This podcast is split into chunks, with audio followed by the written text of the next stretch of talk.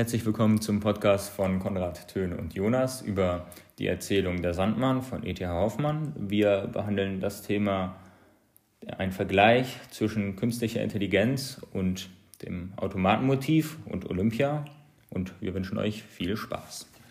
Wir gehen verschiedene Vergleichspunkte ab. Zum einen die Definition der KI und des Automaten und die Aufgaben und Funktionen bzw. die Fähigkeiten dessen danach die menschliche Imitation und den geschichtlichen Traum vom künstlichen Menschen und die Wirkung der KI und des Automaten auf den Menschen.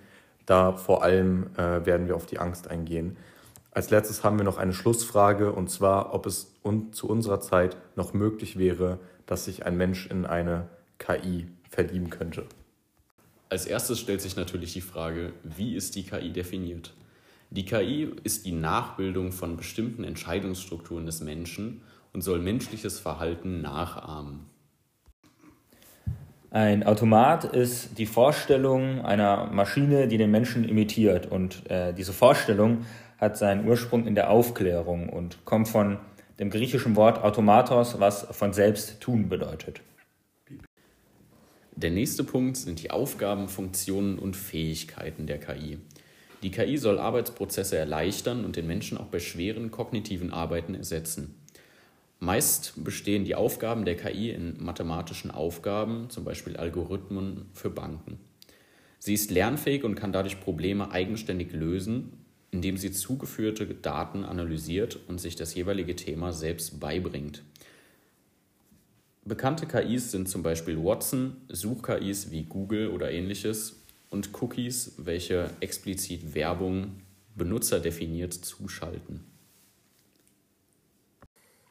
Allgemein soll Olympia als Automat den Menschen imitieren und äh, kann dabei zum Beispiel auf Seite 35 ach ach sagen oder wenn man äh, sich den Ball im Buch anschaut, sie äh, gehen, tanzen, singen oder Klavier spielen, um damit den Menschen auch zu unterhalten. In den Fähigkeiten unterscheiden sich also KI und Olympia darin, dass Olympia nicht lernfähig ist und nicht denken kann. Bei der menschlichen Imitation und Wirkung von Olympia kann man auf Seite 27 sehen, dass sie sehr steif und starr ist, sowie auf Seite 33 ihre Stumpfsinnigkeit und auf Seite 34 ihre Geistlosigkeit. Auf der Seite 30 wird auch genannt, dass sie ein sehr schön geformtes Gesicht hat. Auf Seite 32 ähm, lachen dann die Menschen um sie herum etwas unterdrückt das bedeutet so viel, wie sie haben erkannt, dass Olympia eigentlich kein echter Mensch sein kann. Jedoch auf Seite 39 kann sie dann die Theisten täuschen und bleibt äh, deshalb unerkannt und kann sich dann aus dieser Situation ja, herausbringen. Auf der Seite 35 führt sie keine Konversation mit Nathanael, weil Nathanael nur zu ihr spricht. Und auf der Seite 35 bis 36 kann man auch erkennen, dass Olympia keine Emotionen oder Reaktionen auf ihn wiedergibt. Bei der menschlichen Imitation der KI nehmen wir jetzt als Beispiel äh, Sophia the Robot. Das ist eine mehr oder weniger eine Puppe mit Elektromotoren und einer eingebauten KI, die eben Konversation führen kann.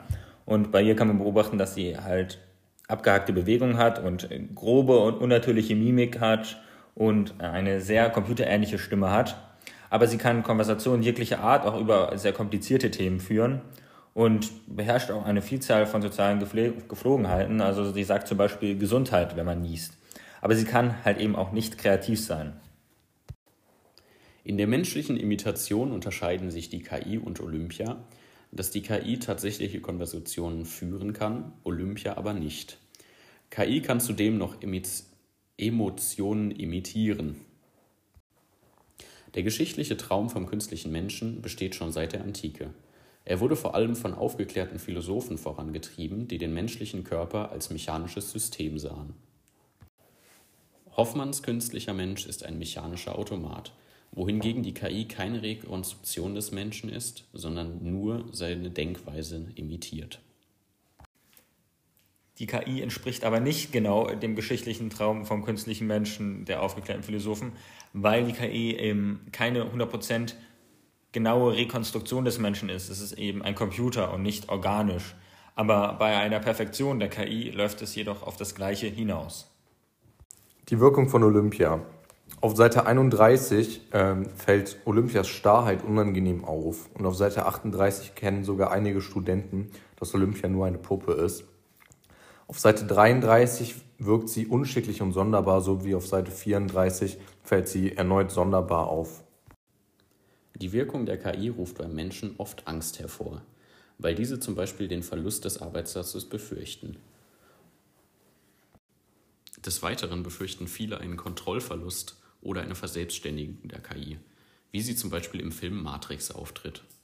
Also beim Film Matrix geht es darum, dass die Maschinen sozusagen sich gegen die Menschheit auflehnen und ein Krieg zwischen den Maschinen und der Menschheit entsteht und die Maschinen den Krieg gewinnen und dann sozusagen die Erde dominieren.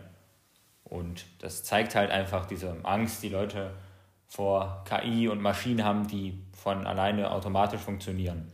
Und repräsentiert das halt auch wenn es eine sehr extreme Vorstellung ist. Außerdem befürchten viele eine Überwachung verbunden mit Gesichtserkennung, wie sie zum Beispiel heutzutage schon in China auftritt.